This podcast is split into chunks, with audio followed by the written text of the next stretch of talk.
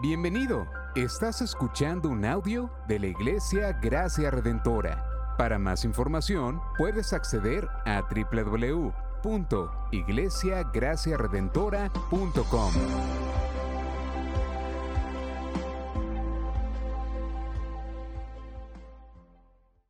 Leemos así en el nombre del Padre, del Hijo y del Espíritu Santo. Los filisteos tomaron el arca de Dios y la llevaron de Benecer a Asdod.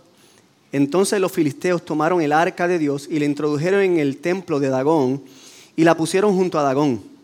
A la mañana siguiente, cuando los de Asdod se levantaron temprano, vieron que Dagón había caído rostro en tierra delante del arca del Señor. Así que tomaron a Dagón y lo pusieron otra vez en su lugar. Pero al levantarse temprano al día siguiente, otra vez, Dagón había caído rostro en tierra delante del arca del Señor. Y la cabeza de Dagón y las dos palmas de las manos estaban cortadas sobre el umbral. Solo el tronco le quedaba a Dagón. Por tanto, hasta hoy, ni los sacerdotes de Dagón, ni ninguno de los que entran en el templo de Dagón pisan el umbral de Dagón en Asdod. Y la mano del Señor se hizo pesada sobre los de Asdod como a sus territorios. Cuando los hombres de Asdod vieron lo que les sobre nosotros, el arca de Dios de Israel no debe quedar con nosotros, pues su mano es dura sobre nosotros y sobre Dagón nuestro Dios. Así que enviaron a buscar a, e hicieron venir a todos los príncipes de los filisteos y le dijeron, ¿qué haremos con el arca de Dios de Israel? Que se traslade el arca de Dios de Israel a Gat, respondieron ellos y trasladaron el arca de Dios de Israel. Pero después que la habían trasladado, la mano del Señor estuvo contra la ciudad causando gran confusión, hirió a los hombres de la ciudad desde el menor hasta el mayor, saliéndoles tumores. Entonces enviaron el arca de Dios a Ecrón. Y sucedió que cuando el arca de Dios llegó a Ecrón, los ecronitas clamaron y dijeron, han traído el arca de Dios de Israel hasta nosotros para matarnos a nosotros y a nuestro pueblo. Por tanto, mandaron a reunir a todos los príncipes de los filisteos y les dijeron, saquen de aquí el arca de Dios de Israel y que vuelva a su sitio para que no nos mate a nosotros ni a nuestro pueblo, porque había un pánico mortal en toda la ciudad. La mano de Dios se hizo muy pesada allí y los hombres que no murieron fueron heridos con tumores y el clamor de la ciudad subió hasta el cielo. El arca del Señor había estado siete meses en la tierra de los filisteos entonces los filisteos llamaron a los sacerdotes y a los adivinos y le preguntaron, ¿qué haremos con el arca del Señor? Díganos cómo lo hemos de enviar a su lugar. Y ellos contestaron, si envían el arca del Dios de Israel, no la envíen vacía, sino que ciertamente devolverán a Dios una ofrenda por la culpa. Entonces serán sanados y sabrán por qué su mano no se ha apartado de ustedes. Y los filisteos preguntaron, ¿cuál será la ofrenda por la culpa que le hemos de devolver? Y ellos dijeron, cinco tumores de oro y cinco ratones de oro conforme al número de los príncipes de los filisteos, porque la misma plaga estuvo sobre ustedes y sobre sus príncipes. Harán pues semejanza de sus tumores y semejanza de sus ratones para que asolan la ciudad y darán gloria al Dios de Israel, tierra. ¿Por qué entonces endurecen sus corazones como endurecieron sus corazones los egipcios y Faraón? Cuando él los trató severamente, no dejaron ir al pueblo y ellos se fueron. Ahora pues, tomen y preparen un carro nuevo y dos vacas con crías sobre las cuales no se haya puesto ningún yugo. Aten las vacas al carro y lleven sus becerros a la casa, lejos de ellas. Tomen el arca del Señor y colóquenla en el carro. Pongan en una caja a su lado los objetos de oro que le entregarán como ofrenda por la culpa. Luego, déjenla ir y que se vaya. Y observe bien, si sube por el camino de su territorio a Betseme, entonces Él nos ha hecho este gran mal. Pero si no, entonces sabremos que no fue su mano la que nos hirió. No sucedió por casualidad. Entonces los hombres lo hicieron así. Tomaron dos vacas con crías, las ataron al carro y encerraron sus becerros en casa. Colocaron el arca del Señor en el carro y la caja con los ratones de oro y las semejanzas de sus tumores. Y las vacas tomaron el camino recto en dirección a Betsemes. Iban por el camino mugiendo mientras iban y no se desviaron ni a derecha ni a la izquierda. Los príncipes de los filisteos la siguieron hasta el límite de Betsemes. El pueblo de Betsemes estaba segando el trigo en el valle y alzaron sus ojos y al ver el arca se alegraron al verla. el carro llegó al campo de Josué el Betsamita y se detuvo allí donde había una gran piedra. Y ellos partieron la madera del carro y ofrecieron las vacas en holocausto al Señor. Los levitas bajaron el arca del Señor y la caja que estaba con ella, en la cual estaban los objetos de oro, y las colocaron sobre la piedra grande. Entonces los hombres de Betsemes ofrecieron holocaustos e hicieron sacrificios aquel día al Señor. Cuando los cinco príncipes de los filisteos vieron esto, regresaron a Ecrón el mismo día. Voy a brincar hasta el, hasta el, hasta el 19. El Señor hirió a los hombres de Betsemes porque habían mirado dentro del arca del Señor, de todo el pueblo hirió a cincuenta mil setenta hombres, y el pueblo lloró porque el Señor había herido al pueblo con gran mortandad. Y los hombres de Betsemes dijeron, ¿quién puede estar delante del Señor, este Dios santo? ¿Y a quién subirá a alejarse de nosotros? Entonces enviaron mensajeros a los habitantes de Kirian Jeraín y le dijeron, los filisteos han devuelto el arca del Señor, desciendan y llévenla con ustedes. Los hombres vinieron de Kiriat Jearim, tomaron el arca del Señor y la llevaron a la casa de Abinadab. En. Señor y Padre, te rogamos, cielos, te adoramos y te bendecimos, Padre. Estamos delante de tu palabra, Señor, y te rogamos, Dios mío, primeramente, que me dirija, Señor, a través de este pasaje para poder comunicar tu palabra, Señor, fielmente, Dios mío. Ayúdanos a ser claros y precisos al comunicar tu verdad, Dios mío. Y ayuda a la iglesia que pueda abrir sus oídos, Señor, y prestar atención a lo que tu palabra tiene que decir Ayúdales a comprender tu verdad y que esta verdad se haga real en sus vidas, Señor. Te lo pedimos todo en Cristo Jesús, Señor nuestro. Amén y amén. Se pueden sentar, hermanos. La semana pasada estuvimos a... La semana pasada, sí, la semana pasada. Estuvo el pastor este, Israel predicando, ¿verdad? Y vimos y nos quedamos hasta el capítulo 4 donde quedamos en que el arca fue tomado por los filisteos y allí cuando recibió Elí esa noticia, se cayó de su silla, murió y todo el mundo gritaba. Y básicamente termina con la escena de la esposa de Fines eh, gritando, se ha ido la gloria de Israel. Y hasta ahí estamos. Pero antes de quisiera, si pues pueden proyectar una imagen que tengo por allí. Esa imagen. Parece que no tiene nada que ver, pero tiene que ver todo. ¿Qué le pasaría a tu cuerpo si salieras al espacio sin traje de un astronauta. Yo no sabía qué le podía pasar, pero me puse a investigar. Y dice que el espacio está repleto de radiación cósmica y solar. Las temperaturas presentes fluctúan drásticamente. Dice, si te expones a él, tienes dos opciones. O, no, o mueres congelado, o tu cuerpo quedaría reducido por el calor y gran parte de él se volvería vapor, o sea, te evaporarías simplemente quitándote el traje del astronauta en el espacio. Otra situación que puede pasar es que al exponer cualquier cuerpo terrestre vivo al espacio, al vacío del espacio, todo el aire presente en él sería extraído de tal forma violenta, se expandiría tanto que el tamaño de nuestros cuerpos sería dos veces más grande de lo normal. Y tan solo en 15 segundos de exposición quedaría inconsciente debido a la falta de oxígeno y en tan solo un minuto y medio después moriría de asfixia. Simplemente por quitarse el traje astronauta en el espacio. Terribles consecuencias, ¿verdad? Con todo y eso, hermano, ser expuestos a la santidad de Dios y todos sus atributos en nuestros propios términos es mucho más desastroso. Nosotros tratar de acercarnos a Dios en nuestros propios términos, como nosotros pensamos, y tratar a Dios como cualquier ídolo, es mucho más desastroso que quitarnos el traje espacial en medio del espacio. Y eso lo vivieron los filisteos y los israelitas. De diferentes maneras, pero lo experimentaron ambos. Tanto así que los filisteos tuvieron que llegarse a preguntar en algún momento, ¿qué haremos? ¿Qué haremos con este Dios? Inclusive los israelitas al final del versículo del capítulo 6 vemos que dice, ¿quién podrá estar delante de este Dios santo? O sea, ni los filisteos ni los israelitas podían o tenían una contestación a estas preguntas acerca de quién es Dios y cómo acercarse a Él. Y es que nada ni nadie puede robarle la gloria a Dios. Él es santo, Él es todopoderoso, honra.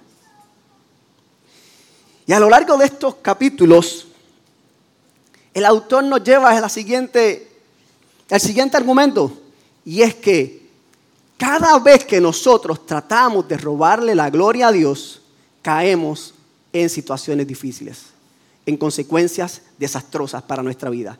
Por lo tanto, vamos a ver cómo nosotros debemos acercarnos a aquel que merece toda gloria y toda honra.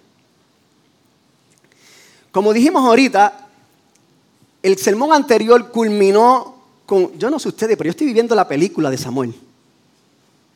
Yo estoy en Elí, yo leo y yo veo la película.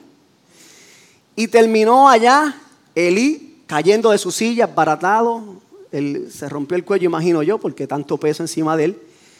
La gente gritando, la esposa de Fines llorando, naciendo el hijo, bueno, una escena totalmente desastrosa y de momento to be continued.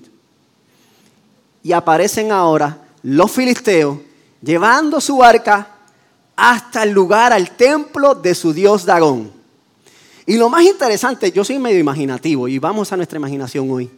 Yo me lo imagino a ellos cantando, gozosos por ahí, camino para el templo, a llevar al arca de Dios hasta el templo de Dagón porque su Dios le había dado la victoria.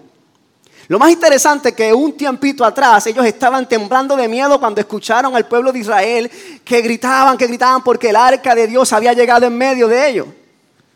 Y inmediatamente después, un ratito, estaban cargando el arca, celebrando la victoria y acaban de poner el arca de Dios en el templo de Dagón. Qué rápido y qué se le olvida la escena a los filisteos. Pero lo interesante no es eso, es que vemos que en esta primera parte de los versículos del 1 al 5, Dios no solamente viene a, demostrarle que Él no necesita de Israel para hacer lo que Él quiere, número uno. Número dos, le quiere enseñar a Israel que nadie juega con Él ni lo trata como al pueblo de los ser tratado. Y número dos, y número tres, viene a enseñarle al pueblo de los filisteos, Asdod, quién es el verdadero vencedor. Así que vemos que en el versículo 3, tan pronto al otro día, vemos que la estatua de Dagón está tirada en el suelo. Y dice, tierra, delante del alga. Así que tomaron a Dagón y lo pusieron otra vez en su lugar. Yo no sé si ustedes, pero me parece gracioso que tenga que venir el Dios vencedor y tenga que ser rescatado por sus adoradores y ser llevado otra vez a la mesita de estar. Aquel Dios que supuestamente había vencido al Dios de Israel se encuentra ahora postrado delante del Señor Todopoderoso y tiene que venir su súbdito y levantarlo y ponerlo otra vez en la mesita de donde se había caído.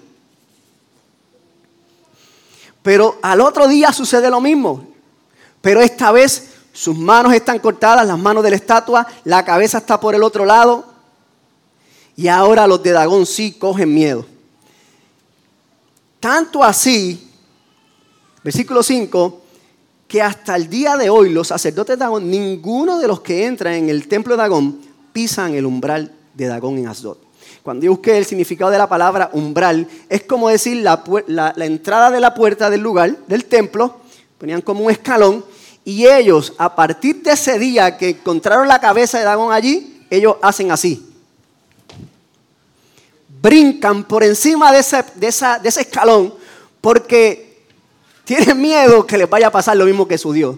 ¿Sabes la ridiculez que es que una persona que adora a un Dios que supuestamente es todopoderosa tenga que brincar un escaloncito porque tiene miedo de ser derribado por el verdadero Dios por el verdadero y único Dios Todopoderoso.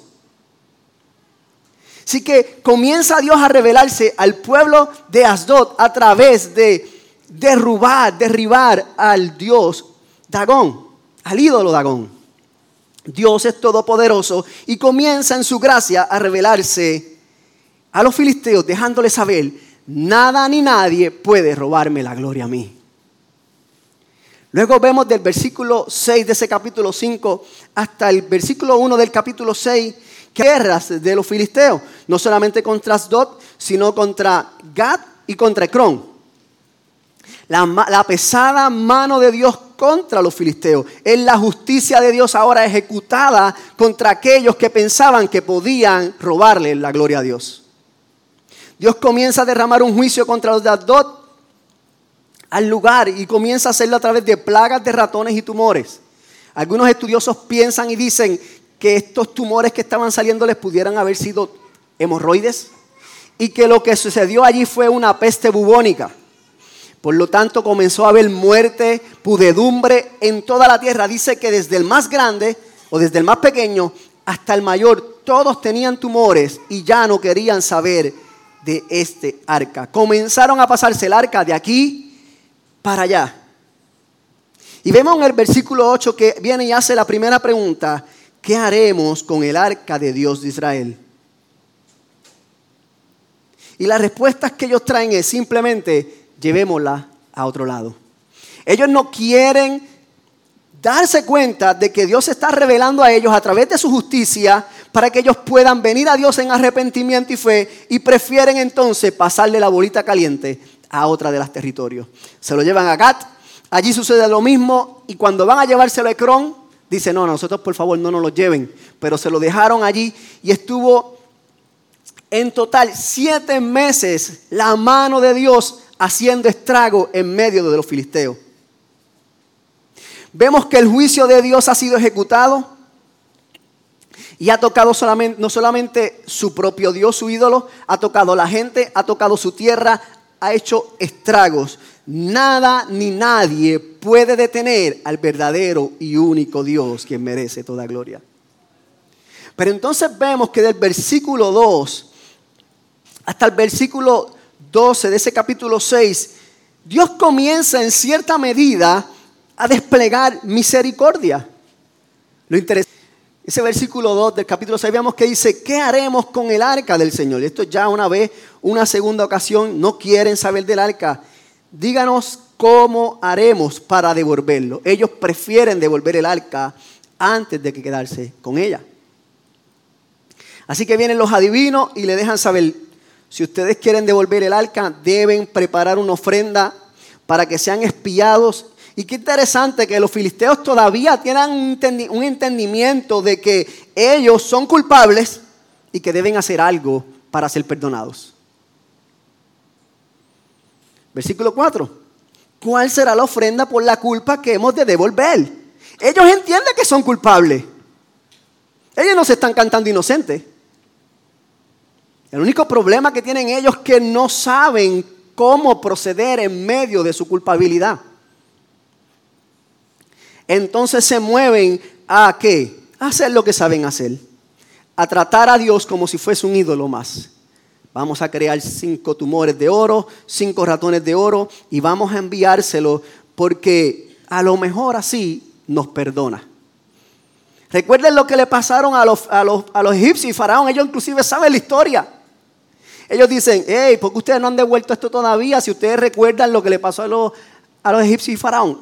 Si, ustedes hubieran sabido la historia, hubieran dejado ese jato, entregado ese arca. Versículo 6, ¿por qué entonces endurecen sus corazones? ¿Cómo endurecieron sus corazones los egipcios? Cuando él los trató severamente, no dejaron ir al pueblo y ellos se fueron. Y ahí entonces, versículo 7, comienzan los adivinos y sacerdotes a preparar lo que sería la devolución del arca. Y es bien interesante ¿Cuáles son las instrucciones que ellos preparan? Porque pareciera que los sacerdotes adivinos de los filisteos quieren buscar el perdón, pero la realidad es que no quieren buscar ningún perdón. ¿Cómo tú dices eso, Carlos? Claro que sí. Si vamos al versículo 9, y vamos a volverlo atrás, dice, y observen bien si sube por el camino de su territorio a Betsemes. Entonces, si sube por ahí, Él nos ha hecho este gran mal. Pero si no, entonces sabremos que no fue la mano que nos hirió, sino fue casualidad. Ellos les dicen que preparen un carro nuevo, con dos vacas con crías sobre las cuales nunca se haya puesto ningún yugo. O sea, cojan dos vacas que nunca en su vida han cargado un yugo, le han puesto una carreta que pongan ahí el cofre de oro con los tumores y con los ratones, que pongan el arca de Dios allí y que esas vacas específicamente que van a utilizar tengan novillas cada una y esas novillas las van a encerrar en la casa para que si esas vacas realmente caminan hacia Betseme, realmente fue Dios. Le están poniendo todo difícil. Vamos a ver si realmente este Dios es el verdadero y único Dios. Hacen todo y preparan todo para que en cierta medida falle la devolución del arca.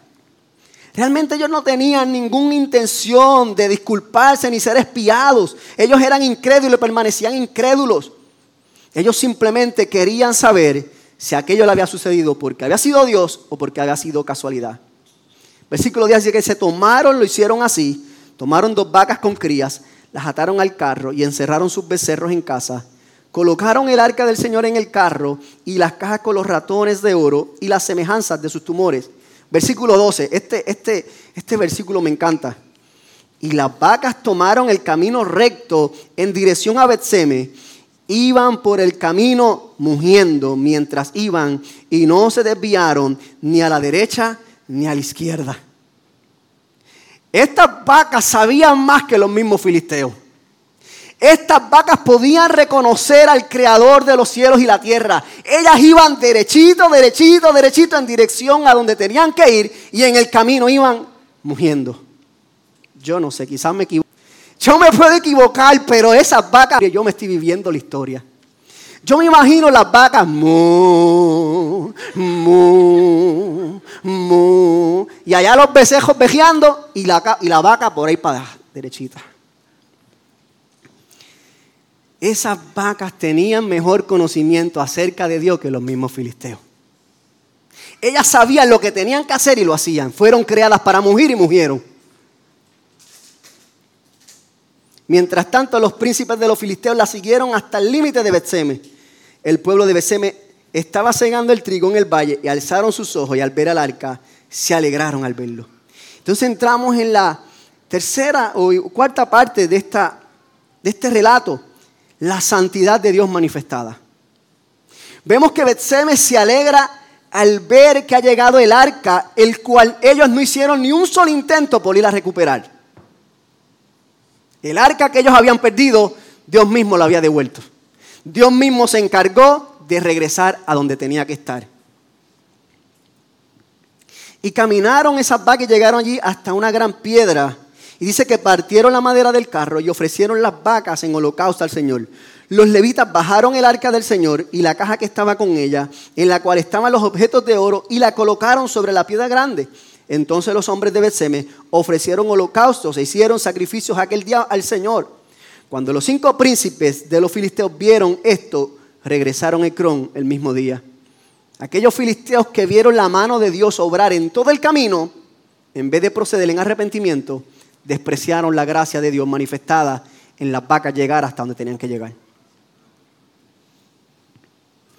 Tomaron los tumores, los bajaron y hasta aquí todo va muy bien. Dice que en la piedra grande sobre la cual colocaron el arca del Señor es testigo hasta el día de hoy en el campo de Josué, el Betsamita. De repente todo parece muy bonito, muy hermoso. El arca ha sido devuelto. Dios se ha encargado de traer el arca de vuelta, no por la fuerza de los israelitas, no porque los filisteos quisieran hacerlo, sino porque Él es todopoderoso y Él hace como Él le place. Y llegó allí.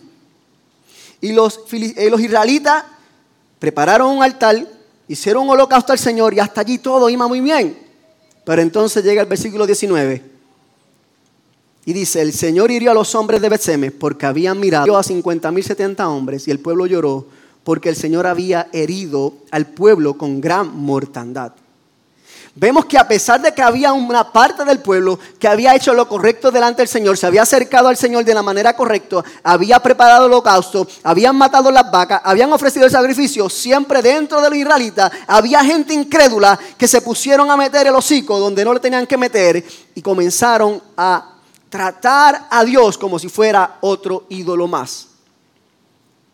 Ya el Señor había establecido en Levítico cómo tenían que llevar el arca, cómo tenían que moverlo. No podían meter las manos en el arca, pero hubo hombres que parece que tuvieron en poco que el arca de Dios lo haya traído el Dios poderoso y metieron su cara allí para ver qué es lo que había y qué sucedió, que Dios terminó hiriendo, dice la palabra, 50 mil 70 hombres. Hay algunas versiones que dicen que ese número quizás fue un error de copista porque es un pueblo pequeño algunos entienden que pudo haber sido 70 hombres de todo el pueblo. La realidad es que no importa si fueron 70, fueron 50 mil. La realidad es que Dios los hirió por haber mirado dentro del arca. Y el versículo 20 nos trae una pregunta que es muy importante y para mí es la base de toda la predica. ¿Quién puede estar delante del Señor, este Dios Santo? ¿Quién puede estar delante del Señor, este Dios Santo? Y allí los de Betseme no solamente hacen esa pregunta, pero no buscan respuesta. Inmediatamente no buscaron respuesta, simplemente hicieron otra pregunta. ¿Quién subirá a dejarse de nosotros? O sea, ¿a quién le vamos a enviar ahora el arca? Los filisteos se los pasaron de tierra en tierra, a los betzamitas llega allí el arca, y al Señor ejercer su santidad y demostrar su poder, hiriendo a aquellos que se acercaron a él a medida que no se podía acercar, ahora simplemente ellos buscan a dónde vamos a enviar el arca. Dice que entonces enviaron a buscar los mensajeros habitantes de Kiriat Jarim y le dijeron, los filisteos han devuelto el arca del Señor, descienda y llévela con ustedes. Los hombres vinieron de Kiriat Jearim, tomaron el arca del Señor y llevaron a casa de Abinadab en la colina y consagraron a Eleazar su hijo para que guardara el arca del Señor. Así que recapitulando, hemos visto que los filisteos capturaron el arca de Dios, pero no pudieron capturar a Dios. Jehová Dios destruyó sus ídolos, destruyó su gente, destruyó su tierra, demostrando que Él es el verdadero y único Dios que merece ser adorado. Los israelitas ahora sufren también las consecuencias de su pecado al Dios traer muerte por aquellos que miraron dentro del arca, al punto que los israelitas se preguntan, ¿quién puede estar delante de este Dios santo? Y según este relato, parece que no hubiera respuesta a esta pregunta. Entonces, ¿cómo nosotros podemos aplicar esto a nuestra vida? ¿Cómo esta historia nos lleva a reconocer las verdades que Dios quiere que nosotros podamos reconocer hoy? Número uno, vemos que Dios es todopoderoso. Él demuestra que tiene poder sobre los ídolos. No hay ningún ídolo más poderoso que Dios. Pero ¿cuántas veces nosotros hemos sido como los filisteos? Que hemos levantado ídolos a los cuales ponemos nuestra confianza, ídolos que nosotros tenemos que alimentar y mantener para colmo. No nos satisfacen, sino que nos roban, el, nos roban el gozo y la paz. Nos sentimos bien por un tiempo, pero luego la insatisfacción vuelve y cada vez más fuerte. No estamos muy lejos de ser igual que los filisteos. Mas Dios en su gracia destruye a nuestros ídolos nuestra mirada hacia Él y nosotros vamos y recogemos el ídolo y lo ponemos en la mesita.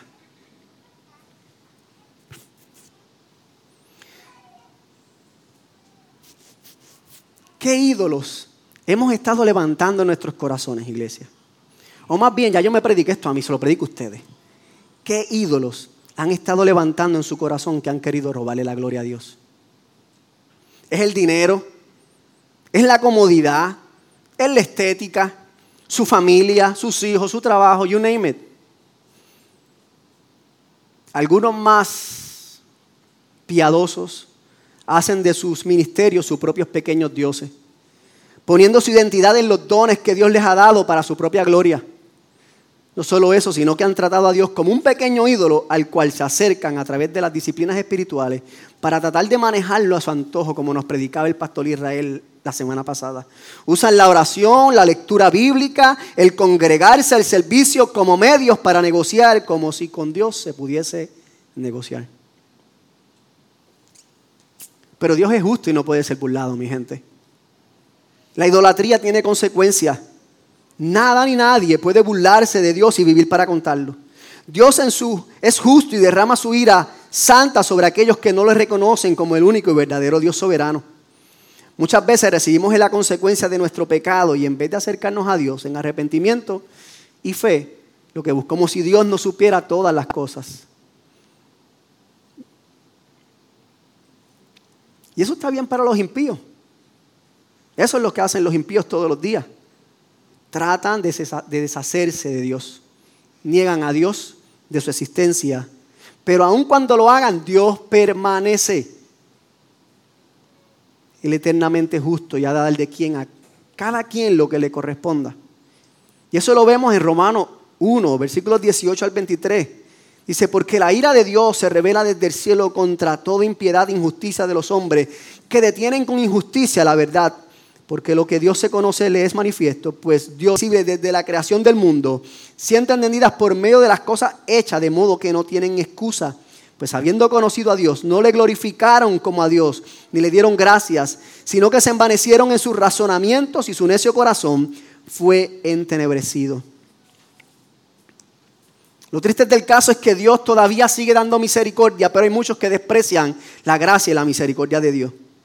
Los filisteos pudieron haber dicho nuevamente, realmente, este es el único y verdadero Dios todopoderoso, justo y misericordioso, pero no fue así.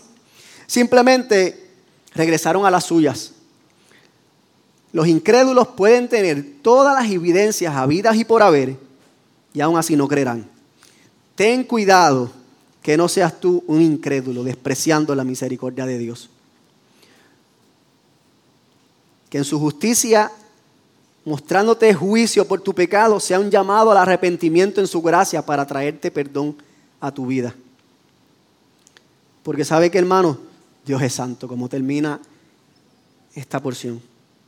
Y Él espera de nosotros que vivamos de tal manera. No podemos vivir de apariencias externas. Dios es santo y demanda que aquellos que deseen habitar en su presencia sean santos. En el versículo 20 los de BCM se preguntan, ¿quién puede estar delante del Señor este Dios santo? Y es la misma pregunta que se hace el salmista en el capítulo 15, versículos del 1 al 5. Dice Jehová, ¿quién habitará en tu tabernáculo? ¿Quién morará en tu monte santo?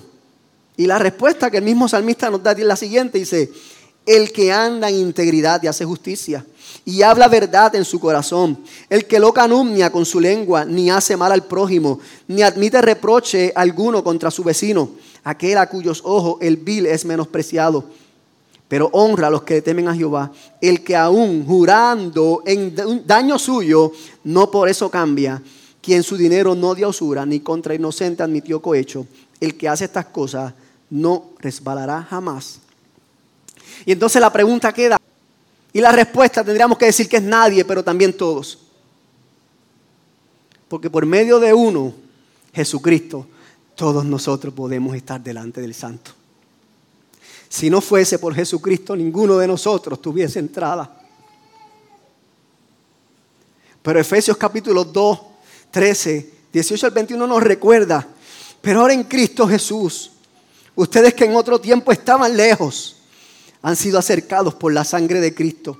Porque por medio de Cristo los unos y los otros tenemos ahora nueva entrada al Padre en un mismo espíritu. Así pues, ustedes ya no son extraños ni extranjeros, sino que son conciudadanos de los santos y son de la familia de Dios.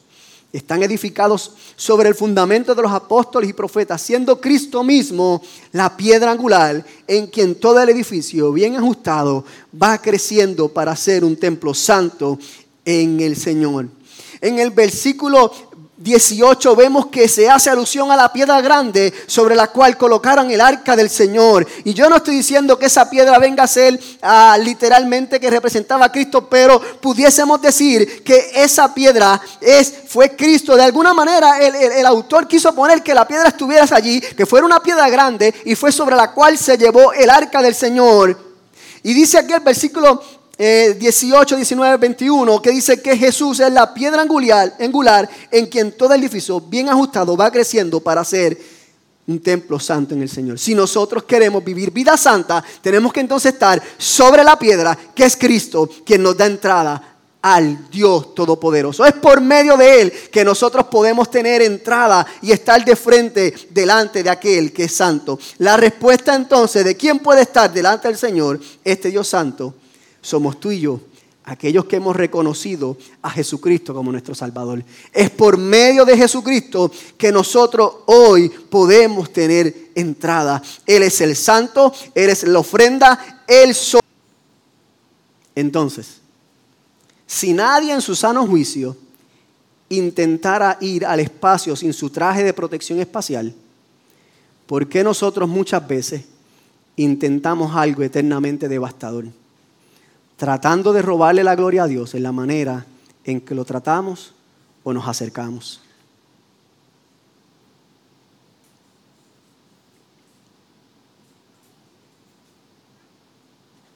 Una buena pregunta.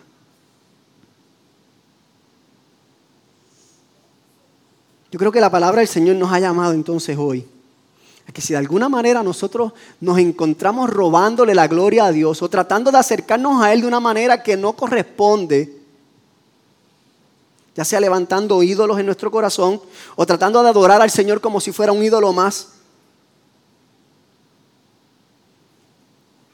la invitación es que nosotros hoy podamos venir en arrepentimiento y fe por medio de Jesucristo, para que aquel que nos justifica y nos santifica, nos haga santo delante del Señor. Para que cuando nos hagamos la pregunta, ¿quién puede estar delante del Señor, este Dios santo? Podamos decir, yo puedo.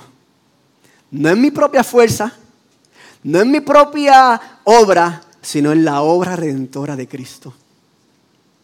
Como dice Hebreos 4:16, por tanto, acerquémonos con confianza al trono de la gracia para que recibamos misericordia y hallemos gracia para la ayuda oportuna. Yo le pediré al grupo de adoración que vaya subiendo mientras tanto. Ahí mismo donde usted está, incline su rostro. Gracias por sintonizarnos. Puedes encontrarnos en las diferentes plataformas de redes sociales, como también visitarnos a www.iglesiagraciaredentora.com.